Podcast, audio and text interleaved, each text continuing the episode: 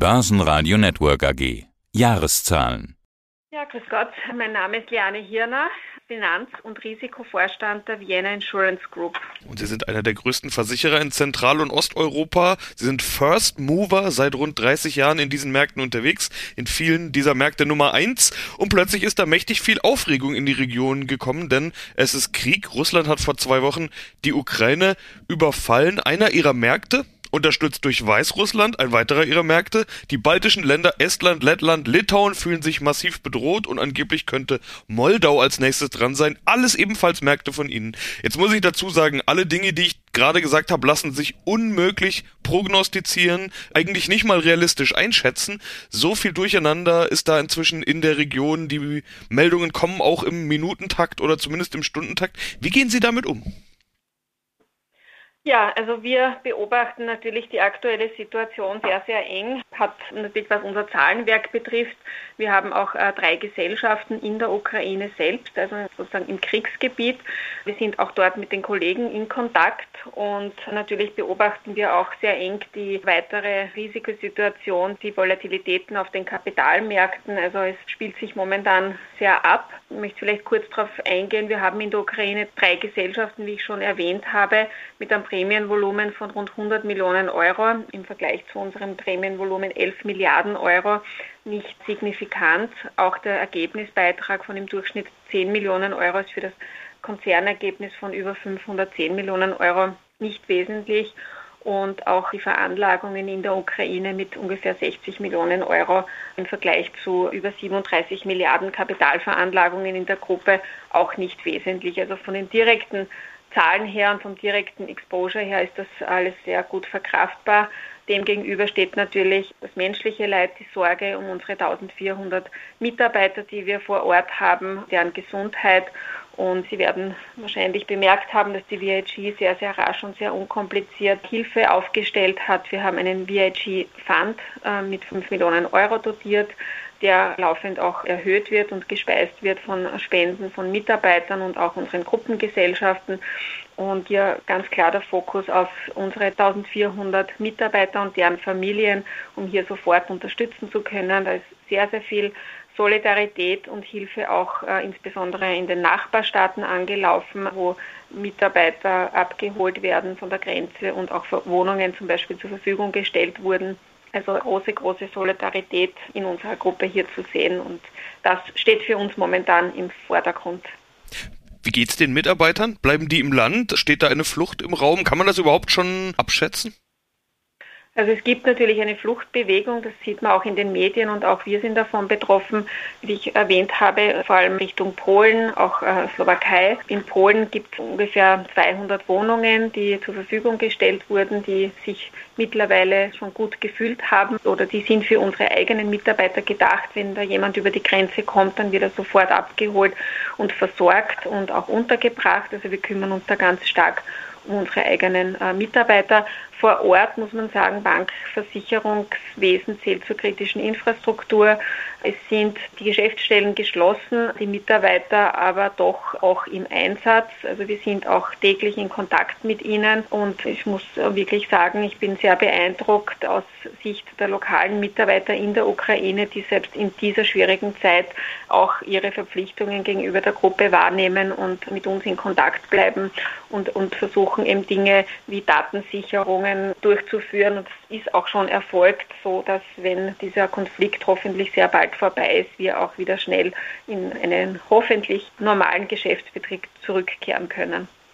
Ja, die letzten Jahre waren ja eigentlich auch schon kein normaler Geschäftsbetrieb. Wir hatten eine vorangehende Krise, die Corona-Pandemie, die wollen wir natürlich nicht vergessen. Wir sprechen über Jahreszahlen aus Jahr zwei der Pandemie und die liegen über der Prognose und über den Erwartungen. Also schön ausnahmsweise auch mal positive Meldungen besprechen zu können in diesen Zeiten. Sie kommentieren das in der Pressemeldung mit dem Satz, mit deutlich über den Erwartungen liegenden vorläufigen Kennzahlen 2021 liegt die VEG-Gruppe im zweiten Jahr der weltweiten Pandemie erneut zeigt erneut operativ starke Resilienz.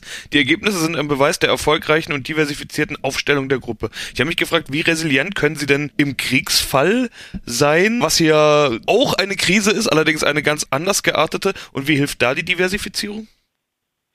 Also ich möchte wirklich betonen, dass es mir eine große Freude ist, auch als Finanz- und Risikovorstand so gute Zahlen präsentieren zu können, eben ein Prämienvolumen von erstmals über 11 Milliarden Euro, ein Gewinn vor Steuern von 511 Millionen Euro. Das ist über unserer erwarteten Bandbreite gelegen und eine sehr starke Combined Ratio mit 94,2 Prozent und auch als Risikovorstand natürlich die starke Kapitalausstattung, eine Gruppensolvenzquote von ungefähr 250 Prozent und das nach zwei Jahren Krise. Das zeigt einfach sehr deutlich, wie resilient die Gruppe ist, wie gut diversifiziert sie ist. Und ich habe vorher erwähnt, wie groß unsere Operations direkt in der Ukraine sind. Also das ist sehr gut für uns verkraftbar. Welche Zweitrundeneffekte es geben wird, hängt meiner Ansicht nach sehr stark davon ab, wie lang dieser Konflikt dauern wird. Wir sehen natürlich weiter erhöhte Unterbrechungen von Lieferketten. Es gibt ja Automobilzulieferer in der Ukraine, also Fabriken, die, glaube ich, teilweise stillstehen oder wir haben Inflationsdruck schon vorher gespürt. Auf der anderen Seite haben wir in Osteuropa Zinserhöhungen gesehen, ähm, die sich auswirken. Also es ist, was jetzt wirklich die Zweitrundeneffekte in Summe sein werden, das ist aus heutiger Sicht nicht wirklich abschätzbar. Wir werden zum Q1-Ergebnis hoffentlich auch schon mehr wissen und, und mehr im Detail abschätzen können.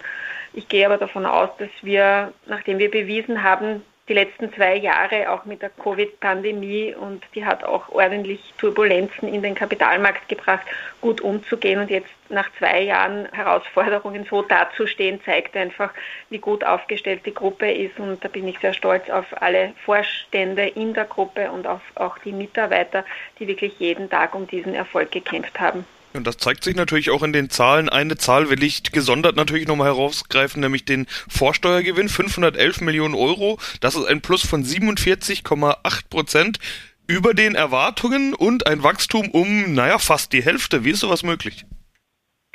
Ja, das ist, wie ich beschrieben habe, möglich, wenn man wirklich jeden Tag hart an diesem Erfolg arbeitet. Und das haben wir hier gezeigt. Wir haben einfach unsere ganzen Initiativen zur Effizienzsteigerung, die wir in der alten Strategie schon begonnen haben, auch konsequent in der Zeit der Pandemie fortgeführt. Das zeigt sich hier einfach. Und ich möchte vielleicht auch erwähnen zur Steigerung im Vergleich zum Vorjahr. Wir hatten im Vorjahr rund 120 Millionen Firmenwertabschreibungen im Ergebnis enthalten.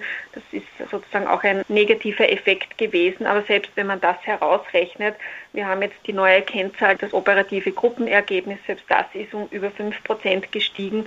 Das heißt, auch operativ sind wir sehr stabil unterwegs. Und das ermöglicht jetzt auch eine deutlich erhöhte Dividende. 1,25 je Aktie schlagen sie vor, plus von 66,7 Prozent. Auch das deutlich über den Erwartungen. Äh, zwischen 30 und 50 Prozent des Gewinns schütten sie ja üblicherweise als Dividende aus. 42,6 Prozent sind es jetzt, also naja, sogar etwas oberhalb der Mitte.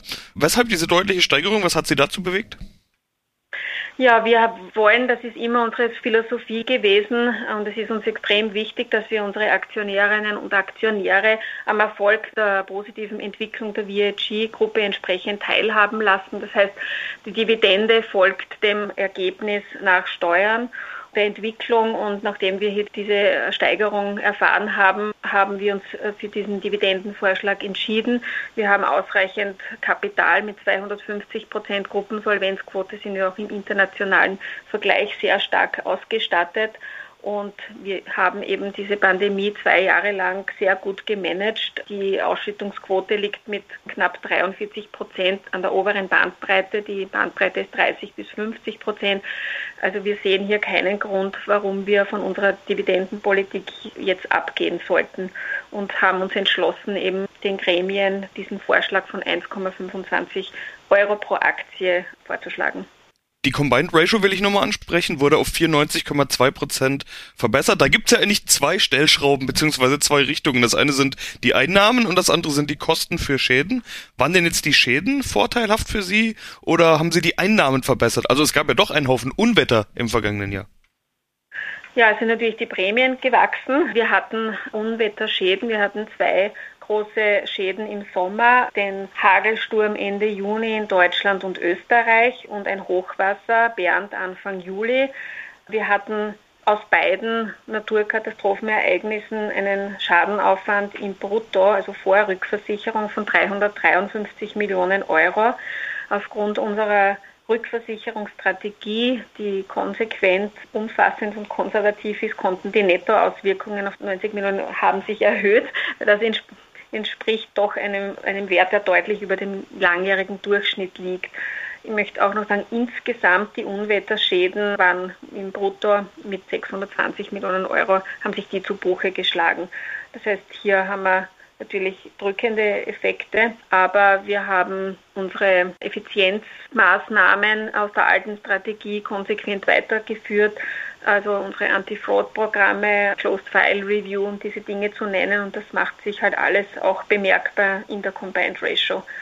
Und wir hatten ja auch bessere Schadensverläufe, vor allem in den Segmenten Tschechische Republik, Polen und erweiterte CEI. Das war auch zu verzeichnen zum Ausblick. Ja, der ist schwierig. Sie haben es schon angedeutet. Jetzt kommt noch ein weiterer Faktor hinzu mit dem Krieg in der Ukraine und äh, andere Faktoren hatten Sie schon genannt. Die Pandemie läuft immer noch. Inflation, Rohstoffpreise, Lieferketten, Ressourcenknappheit und so weiter. Ich habe mich dann aber gefragt, wo betreffen Sie denn Lieferketten, Ressourcen, Rohstoffpreise und so weiter? Wo betrifft Sie das überhaupt?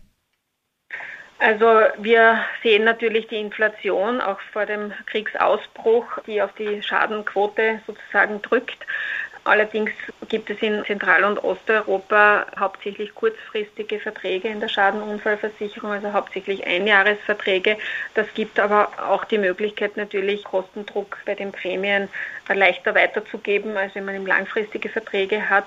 Ja, wir sehen hier einfach grundsätzlich erhöhte Risiken aber ich denke, Lieferkettenunterbrechungen gab es auch schon in Covid-Zeiten. Ja, ob die Automobilindustrie jetzt die Autos nicht bauen kann wegen Halbleitermangel oder fehlenden Kabelbäumen aus der Ukraine, ändert die Situation jetzt nicht, nicht großartig. Wir gehen trotzdem davon aus, je nachdem, wie lange dieser Krieg eben dauern wird, dass es eben Zweitrundeneffekte gibt, dass wir natürlich auch betroffen sein werden. Wie stark lässt sich heute einfach noch nicht abschätzen. Das größte Risiko ist für uns noch derzeit immer noch äh, die, die Volatilität auf den Kapitalmärkten. Das war auch in der Covid-19-Pandemiephase so. Und dennoch grundsätzlich, wir wollen jetzt ja nicht pessimistisch hier rausgehen, sondern äh, optimistisch in die Zukunft schauen. Wie optimistisch schauen Sie aufs Jahr trotz all dieser Unabwägbarkeiten, so wie ich es mal nenne? Ja, also wir, was sehr positiv zu vermerken ist, ist einfach die Tatsache, dass wir schon zwei Jahre mit einer herausfordernden Situation mit der Pandemie sehr gut umgegangen sind. Also unsere Zahlen belegen das. Von dem her bin ich optimistisch, dass wir auch diese Herausforderungen und die nächsten Wochen gut managen können. Ich hoffe sehr, dass die Kriegssituation bald beendet werden kann, dass hier die Vernunft eintritt. Das macht mich einfach ja, zuversichtlich, dass wir im operativen Bereich weiter und stabil entwickeln werden. Mehr ist aus heutiger Sicht nicht einzuschätzen. Dann wünsche ich mal viel Erfolg für die kommenden Wochen und Monate und ja, uns allen natürlich, dass bald Ruhe in die Region kommt. Frau Hirner, soweit erstmal vielen Dank. Dankeschön. Börsenradio Network AG. Ihr Internetradio für Börseninformationen.